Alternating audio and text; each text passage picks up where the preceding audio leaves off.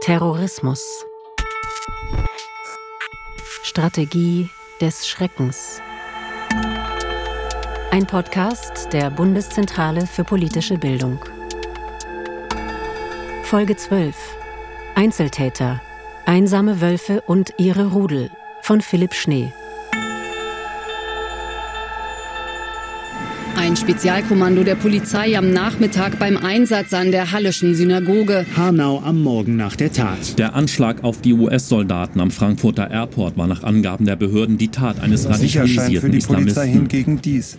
Bei dem 18-jährigen Schüler handelt Das es sich um einen Einzeltäter. geht von der Tat eines Einzelnen aus. Die Ermittler gehen wohl von einem Einzeltäter aus. Wir sollten nicht vom Einzeltäter reden. Das mag so sein, dass er bei der Tatausübung äh, als Einzelner unterwegs war, aber tiefes Luft holen und dann ausholen. Das ist Horst Seehofer, Bundesinnenminister, kurz nach dem rechtsterroristischen Anschlag von Halle. Einzeltäter, aber genau um dieses Zögern, diesen Widerspruch geht es in dieser Folge. Wie allein sind Einzeltäter? Wie allein werden sie zu Tätern? Und auch das zeigt diese kurze Collage aus der Berichterstattung, die rechtsterroristischen Anschläge von Halle, Hanau, München oder die islamistisch motivierten Attacken in Frankfurt, Würzburg, Hamburg. Sehr, sehr häufig werden in den letzten Jahren terroristische Taten von einer Person, einem Mann allein ausgeführt. Der Einzeltäter scheint so etwas wie das Terrorismusmodell der Stunde zu sein. Zumindest in Deutschland, in Europa. Und gleichzeitig ist das Konzept Einzeltäter umstritten. Darum geht's in der nächsten halben Stunde. Ich bin Philipp Schnee, schön, dass Sie dabei sind. Der Begriff des Einzeltäters ist in kriminologischen Zusammenhängen oft sinnvoll, um darüber zu sprechen, beispielsweise bei polizeilichen Ermittlungen, ob vor Ort noch äh, Täter in einem Tatgeschehen beteiligt sind, die man vielleicht noch sucht. Fangen wir gleich mit dem Begriff Einzeltäter an. Ähm, in der öffentlichen Debatte bei der Dimension Terrorismus ist der Begriff häufig jedoch irreführend, weil der suggerieren könnte, dass der oder die äh, Täterin sich aus einem luftleeren Raum radikalisiert entwickelt hat, keine Bezüge hat äh, zur ähm, Organisation oder auch zu politischen Ideologien. Und insofern ist es eben auch ein politischer und öffentlicher Kampfbegriff. Ein Kampfbegriff? Wir müssen uns also vortasten. Das hier war übrigens Matthias Quent. Er ist Rechtsextremismusforscher und Direktor des Instituts für Demokratie und Zivilgesellschaft in Jena. Und er hat unter anderem ein Gutachten zum rechtsterroristischen Anschlag in München 2016 erstellt. Das war der Anschlag auf das Olympia-Einkaufszentrum in München, der lange als Amoklauf galt. Matthias Quent wird hier noch häufiger zu hören sein. Zunächst aber, stimmt eigentlich der Eindruck, dass es immer mehr Einzeltäter gibt im Terrorismus? Es gab auf jeden Fall einen sehr starken Zuwachs an dieser Art von Taten. Und das ist Stefan Maltaner, Soziologe. Stefan Maltaner forscht am Hamburger Institut für Sozialforschung. Der Beginn des Zuwachses dieser Art von Taten liegt ungefähr um die Jahre 2009, 2010. Einen sehr starken Anstieg sahen wir dann nach 2014, gerade mit der Ausbreitung des Islamischen Staates und dann nochmal ab 2019, 2020, wo dann vermehrt auch die ja sehr bekannt gewordenen rechten Gewalttaten stattgefunden haben.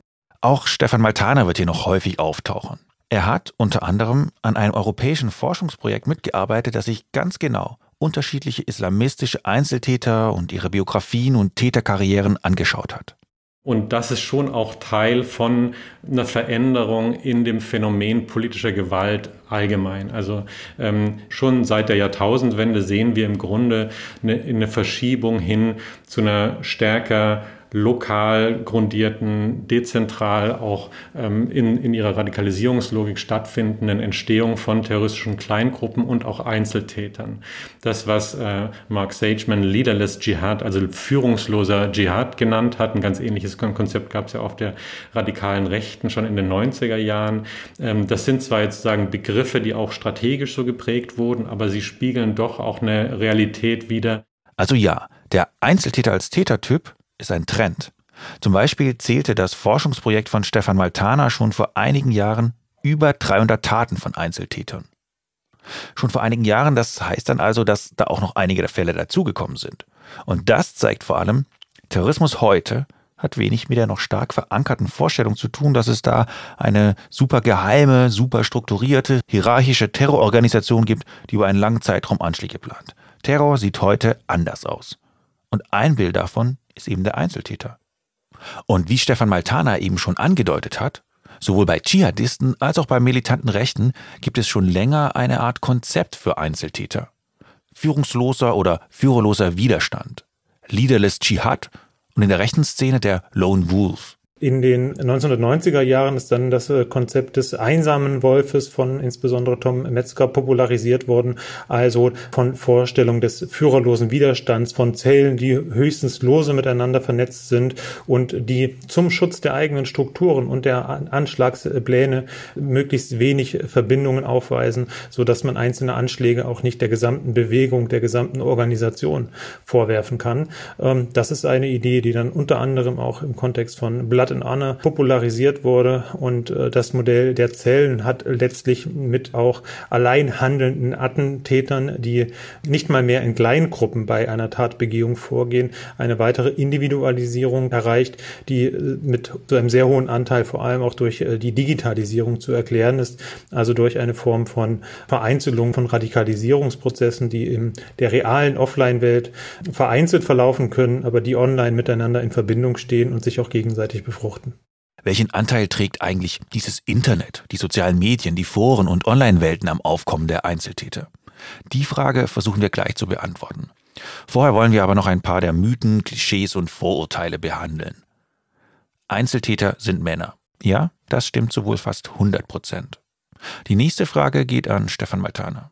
Einzeltäter sind recht jung. Stimmt das? Also das Bild der jungen Täter trifft nicht zu. Ähm, was die grundlegenden biografischen Merkmale von Einzeltäter angeht, sehen wir, dass nicht nur dass 97 äh, Prozent der Täter tatsächlich männlich sind, sondern dass sie im Durchschnitt ähm, auch etwas älter sind als Täter, die als Mitglieder von terroristischen Gruppen auftreten. Okay, überraschend. Nächstes Klischee. Das sind, so wird es häufig dargestellt, völlig isolierte Sonderlinge. Was mich auch überrascht hat, ist, wie viel Kontakte es doch an unterschiedlichen Punkten dieser Karrieren immer wieder gab. Also, auch das stimmt nicht. Ganz besonders nicht, berichtet Stefan Maltana aus der Forschung zu Einzeltätern.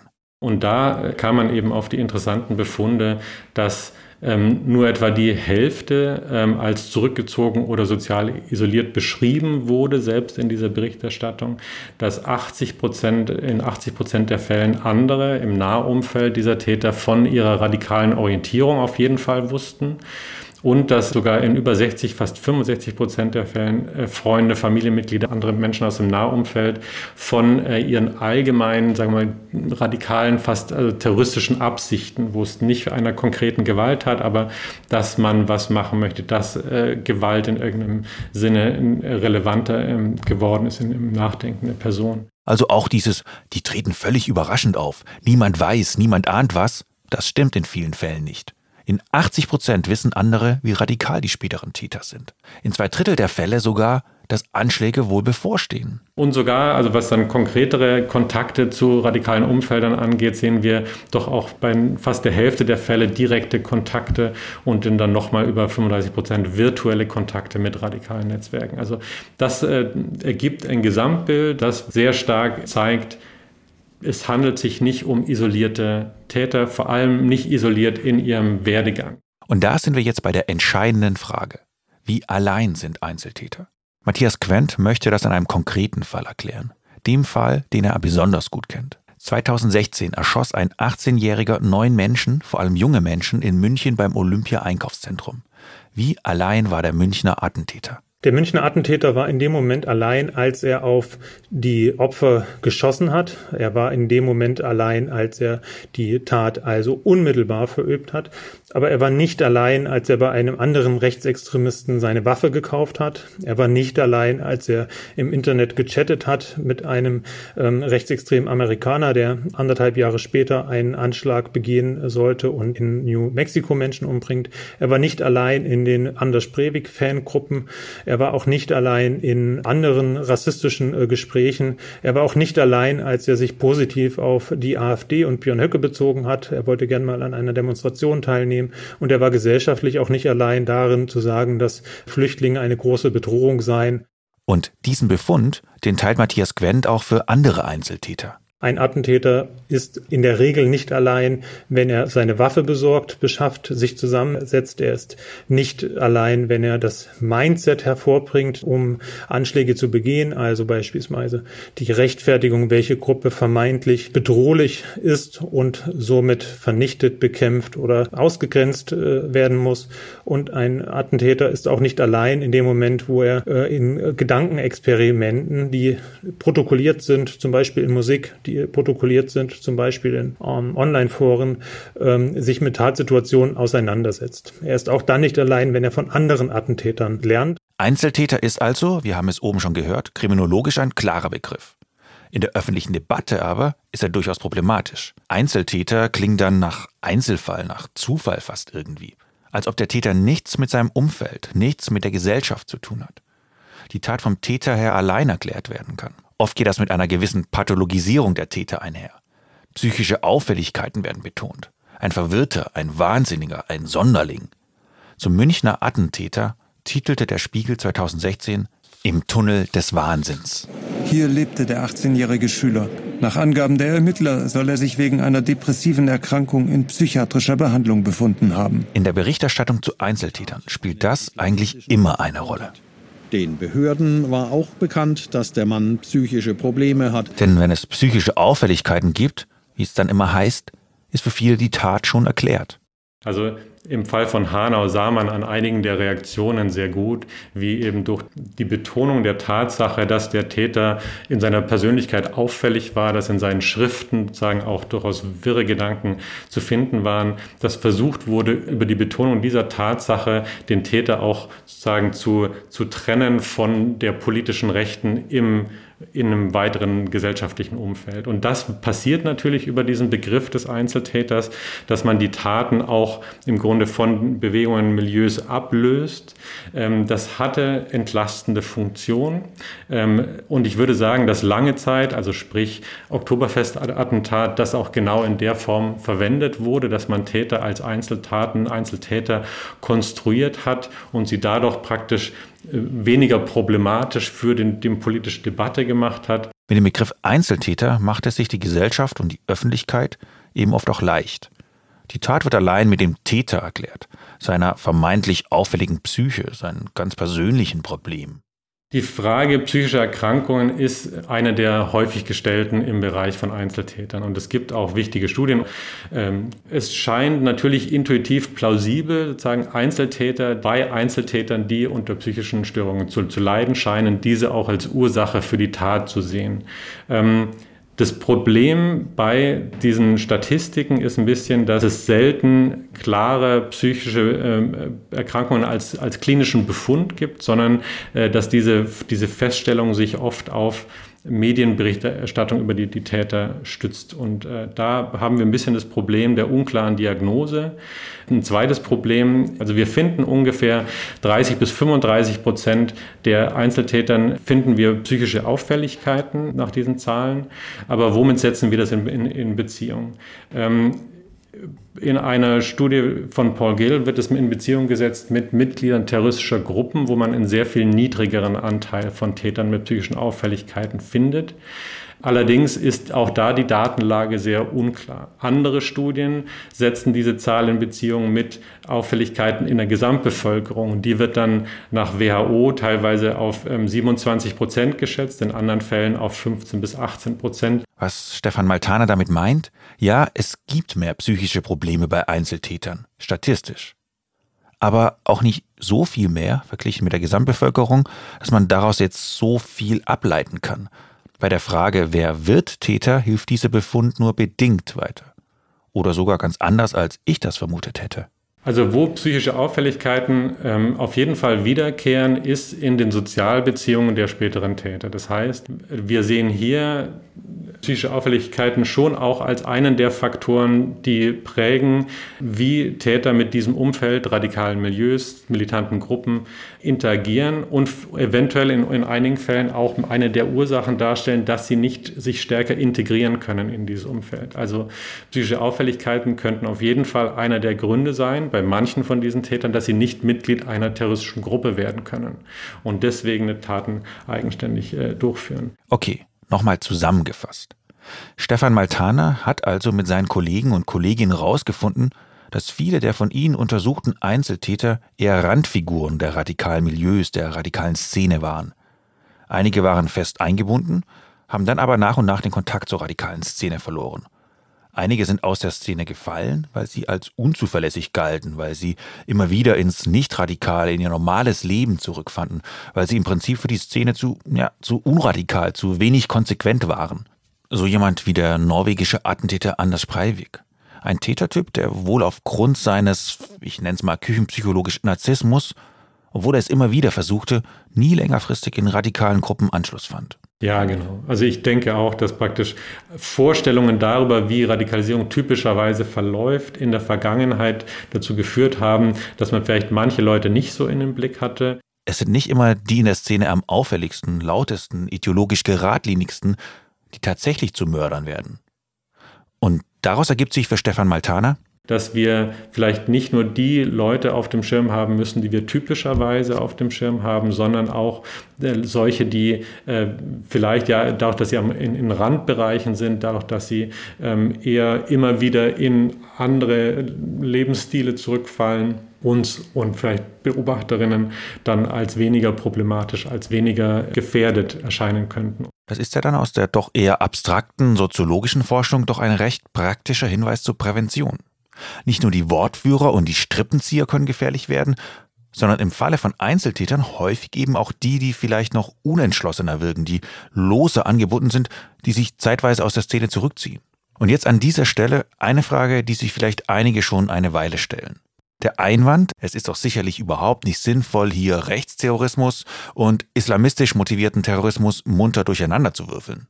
Stefan Maltana sagt dazu, Nein, durch den Vergleich kann man auf jeden Fall was, äh, was lernen. Also man findet dann auch wiederum wiederkehrend ähnliche Muster von Tätern, die eher in der Peripherie von radikalen Milieus bleiben und aus der Position Anschläge begehen oder Täter, die eher aus Kernbereichen radikaler Bewegung kommen und auch entweder als dort herausgefallene oder dann eingebettete äh, diese Taten begehen. Also es finden sich zwischen Dschihadismus und rechter Gewalt auch durchaus Ähnlichkeiten in den Verlaufsmustern, auch in den Tätertypen. Es finden sich aber auch durchaus deutliche Unterschiede. Es finden sich zum Beispiel weit, also weniger Fälle von äh, psychischen Erkrankungen im Bereich Dschihadismus als im Bereich rechte Gewalt und auch in, in anderer Hinsicht äh, un unterscheiden sich die Tatformen. Also wir in unserer Forschung ähm, haben jetzt auch stark gemacht, dass man ähm, durchaus viel gewinnen kann, wenn man Verlaufsmuster quer zu diesen ganzen Kategorisierungen Erfahrungen sich anguckt. Aber wir sollten trotzdem noch aufmerksam bleiben für die Unterschiede. Und gleich zum nächsten möglichen Einwand. Die Linken, über die wird natürlich wieder nicht geredet. Und zu diesem Einwand muss man sagen, ja, zu Recht. Denn Einzeltäterterrorismus von links gibt es eigentlich gar nicht. Stefan Maltaner fällt unter den hunderten Fällen von Einzeltätern nur einer ein, der vielleicht so gedeutet werden könnte. Ein Anschlag eines Einzeltäters aus der Tierrechtsszene in den Niederlanden. Und auch vom sogenannten separatistisch-nationalistischen Terrorismus, also sowas wie die baskische ETA oder die IAA, auch von solchen Gruppierungen kennt Stefan Maltana Einzeltäterterrorismus nicht. Und er hat auch eine Erklärung dafür, warum vor allem rechte und islamistische Milieus Einzeltäter hervorbringen. Taten durch Einzeltäter haben eben nicht nur mit der Persönlichkeit der Täter zu tun, sondern auch mit der Bewegung, in deren Kontext diese Tat verübt wird. Das heißt, die dschihadistische Bewegung in ihren verschiedenen Ausprägungen, genauso wie die Rechte, zeichnet zum einen aus, dass sie zugangsoffener sind, in dem wie Gewalt befürwortet wird. Das heißt, es ist ein relativ breites Verständnis von Gewaltlegitimation gegen ganz unterschiedliche Ziele. Die Diskussion um, was ein legitimer Anschlag ist, was legitime Ziele sind, ist in anderen äh, Bewegungen viel, viel restriktiver. Da gibt es eine breite Gewaltlegitimation und sie sind eben auch, äh, haben offene Aufrufe für Gewalttaten durch, durch Einzeltäter. Ähm, und insofern die Bewegung selbst ist gewissermaßen so strukturiert, dass sie Einzeltaten möglich macht. Also spitz formuliert, manche Bewegungen sind skrupulöser, was Menschenleben angeht, andere weniger. Und da fühlt sich dann auch schneller ein Einzelner aufgerufen zu handeln. Zum Beispiel der Täter, der im Februar 2020 neun Menschen in Hanau erschoss. Ein Attentäter, der wenig Kontakte hatte in der physischen Welt, doch eine ideologische Gemeinschaft im Netz, in seiner rassistischen, verschwörungsideologischen Welt, im Internet. Und auch beim Anschlag in Halle spielte das Internet, in diesem Fall Manga-Foren und Computerspiel-Communities, eine wichtige, eine zentrale Rolle auf dem Weg zur Tat. Und auch beim Anschlag in München 2016. Terror aus dem Netz hieß es dann, nach Christchurch, nach Halle. Welche Rolle spielt also das Internet? Gibt es durch das Netz mehr Einzeltäter? Es spielt für Einzeltäter sicher eine große Rolle, weil es ihnen eben erlaubt, auch als Personen, die nicht eine starke Anbindung vor Ort vielleicht haben oder eher sich im Randbereich von bestimmten Milieus befinden, dann intensiv Kontakt zu haben. Kontakt aufnehmen, Netzwerken. Das ist im Internet für viele einfacher. Und meist geht es auch noch ganz anonym. Es gab jetzt auch in den letzten Jahren diese Beispiele der sogenannten Feuerkriegsdivision, wo eben dann auch äh, wirklich 15 Ländern dann auch verschiedene Mitglieder ähm, darüber diskutiert haben, wie man Anschläge und wo, gegen wen man Anschläge durchführen könnte und sich dann am Ende eben schon rausstellt, dass der unter Nickname Commander agierende dann eben ein 13-jähriger Schüler aus Estland ist. Das ist Mike Fielitz. Er hat sich zusammen mit seinem Kollegen Holger Marx für ihr Buch Digitaler Faschismus intensiv mit der radikalen Rechten im Netz beschäftigt. Was, sagen wir mal, in den letzten Jahren natürlich besonders zugenommen hat, waren rechtsterroristische Kanäle über den Messenger-Dienst Telegram, ähm, wo wir allein in unseren Forschungsprojekten über 200 Gruppen mit mehr als 500 Mitgliedern ausfindig gemacht haben, die wirklich ausschließlich ähm, oder fast ausschließlich äh, Gewaltaufrufe dort teilen, in der Hoffnung, dass sich eben jemand davon angesprochen fühlt und zur Tat schreitet. Und das ist ja das Interessante, dass das nicht unbedingt die überzeugten oder sagen wir mal die ideologisch standfestesten Menschen sein müssen, sondern eben auch Menschen, die rassistische und rechtsterroristische Gewalt begehen, um da eben auch eine gewisse Bekanntheit zu erlangen und dann eben auch äh, in dieser Community einen gewissen Fame-Faktor zu bekommen. Terror wird zum Game irgendwie. Wie beim Anschlag von Halle wie beim Anschlag von Christchurch. Livestream mit Wackelkamera, der Täter kommentiert sich live selbst wie bei einem Let's Play. Das sogenannte Manifest des Attentäters von Halle, auch von Christchurch, liest sich wie eine Spielanleitung für ein Online-Game mit zu erreichenden Zielen. Achievements heißt das in der Spielekultur. Aus heutiger Sicht fast eine Blaupause für den Täter Stefan B. in Halle. Bewegt, gelebt, kommuniziert und radikalisiert haben sich die Täter auf 4chan, 8chan und anderen Imageboards, in Manga-Foren, auf Computerspielplattformen wie Twitch und Discord. Dafür gibt es das Schlagwort Gamification des Terrors. Und das zeigt in der physischen Welt, bei der Tat, am Abzug der Waffe, da waren die Täter allein. Virtuell aber vereint. Ein zwar loses Netzwerk, aber ein Netzwerk, ohne dass die Taten nicht so möglich wären. Was auf jeden Fall der Fall ist, ist, dass diese Leute Vorbilder sind und dass durch die Taten, die als solche bekannt wurden, in gewisser Weise als Praxis verfügbar wird, dass man so eine Art von Gewalttat in der Form begehen kann. Das heißt, ähm, man kann das Gefühl bekommen, ich könnte das ja auch machen. Und das klingt sehr einfach, ist aber ein sehr wichtiger Prozess, weil was wir auch in der allgemeinen Radikalisierungsforschung sehen, ist, dass natürlich so allgemeine Erzählungen, Werte, die vermittelt werden, sich an, angeeignet werden, eine wichtige Rolle spielen. Vor allem sozusagen dieses Gefühl, Teil eines größeren Kollektivs zu werden. Aber was von einer ungeheuren Wirkungsmacht ist, ist, wenn andere, die einem in dem sozialen Hintergrund, in, in der Persönlichkeit entsprechen, ähnliche Taten begangen haben. Also auch in meinen früheren Forschungen sah ich ähm, eben Leute, die mir erzählten, als ich dann gesehen habe, wie dieser deutsche Konvertit auch ausreisen konnte oder auch sich der Gruppe an, anschließen konnte, dann sah ich, das kann ich ja auch machen. Ich dachte, das könnten nur äh, solche, also Menschen, die als Muslime ge geboren sind. Und das Vorbild, dass jemand das tun kann, der eben so ist wie ich, das hatte da eine unglaubliche ähm, Wirkmacht. Und das sehen wir eben auch bei diesen Einzeltaten, dass das immer mehr sich etabliert als eine Form, die als Handlungsform möglich ist für, für Leute, die das für sich in Betracht ziehen. Also der Einzeltäterterrorismus wird zu einem Narrativ, fast zu einer popkulturellen Erzählung. Ein praktisches Handlungsmuster, das den Tätern als Vorbild dient. Anders Breivik beeinflusst die Täter von München und Christchurch, diese wiederum die Täter von Halle, El Paso und so weiter. Und ähm, diese Täter haben sich ähm, oft im Netz radikalisiert und waren dementsprechend auch gar nicht auf dem Radar der Behörden.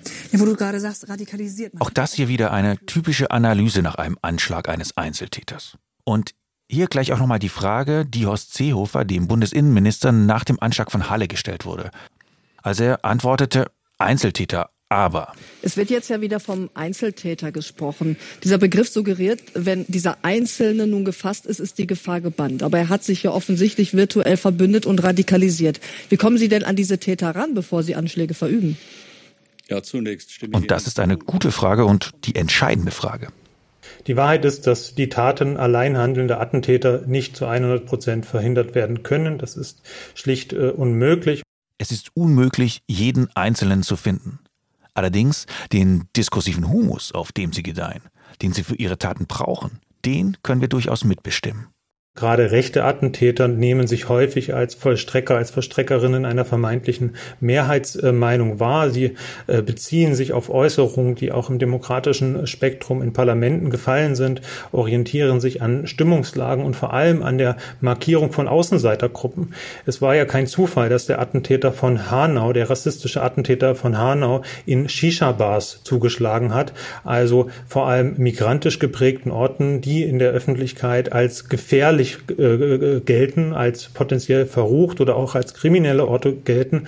Ähm, und so markiert sind sie durch das entsprechende Polizieren äh, in diesem Bereich, also durch ständige äh, Kontrollen, durch äh, die Verbindung, die ständige Verbindung, durch Bilder, aber auch durch Aussagen von äh, Shisha-Bars mit Clankriminalität äh, zum Beispiel. Insofern können terroristische Taten aus dem rechten Spektrum, auch aus anderem, aber hier insbesondere aus dem rechten Spektrum, natürlich auch ein Symptom, ein Symptom und Ergebnis gesellschaftlicher Diskurse sein. Insofern ist die Beobachtung einer gesamtgesellschaftlichen Ursache von solchen Taten auch eine Handlungsaufforderung oder ein Ansatz für generalpräventive Maßnahmen, wenn es nicht möglich ist, äh, einzelne Attentäter zu identifizieren und auf äh, die Spur zu kommen, wie das ja offensichtlich der Fall ist, dann sind andere Maßnahmen gefragt. Dann ist zum Beispiel eine Sensibilisierung des sozialen, des familiären Umfeldes äh, gefragt. Dann ist auch eine Destigmatisierung von psychischen Krankheiten gefragt gefragt. Dann sind womöglich schärfere Waffenregelungen gefragt, wenn es beispielsweise darum geht, sich äh, Waffen aus dem Internet auszudrucken, wie das in Halle der Fall war. Also es gibt diese Vorstellung, dass Einzeltaten eine besondere Bedrohung darstellen, weil sie schwer zu verhindern sind, weil es keinen Weg gibt, festzustellen, wann sich ein Einzeltäter radikalisiert oder wann eine Tat geplant ist, auch weil es eben keine Kommunikation mit anderen Tätern, mit Mittätern gibt in dem Fall. Ähm, und das ist ein Problem. Ich glaube, da muss man auch die Realität so anerkennen, dass ähm, das eine Tatform ist, die schwerer zu verhindern ist, als wenn man äh, Gruppen, die ja sichtbarer sind, die kommunizieren, äh, vor sich hat. Allerdings, und da gibt dann eben diese Forschung schon ein bisschen mehr Hoffnung, sehen wir im, in den Sozialkontakten, in den Kommunikationen von Einzeltätern durchaus Anknüpfungspunkte, wo mit der richtigen Aufmerksamkeit, vielleicht auch mit den richtigen Instrumenten, äh, eine Erkennung der Taten zu einem bestimmten Zeitpunkt besser möglich ist. Das war Einzeltäter, einsame Wölfe und ihre Rudel von Philipp Schnee. Diese Folge ist Teil des Podcasts Terrorismus, Strategie des Schreckens der Bundeszentrale für politische Bildung. Alle Folgen und weiterführende Informationen finden Sie auch unter www.bpb.de slash terror-podcast.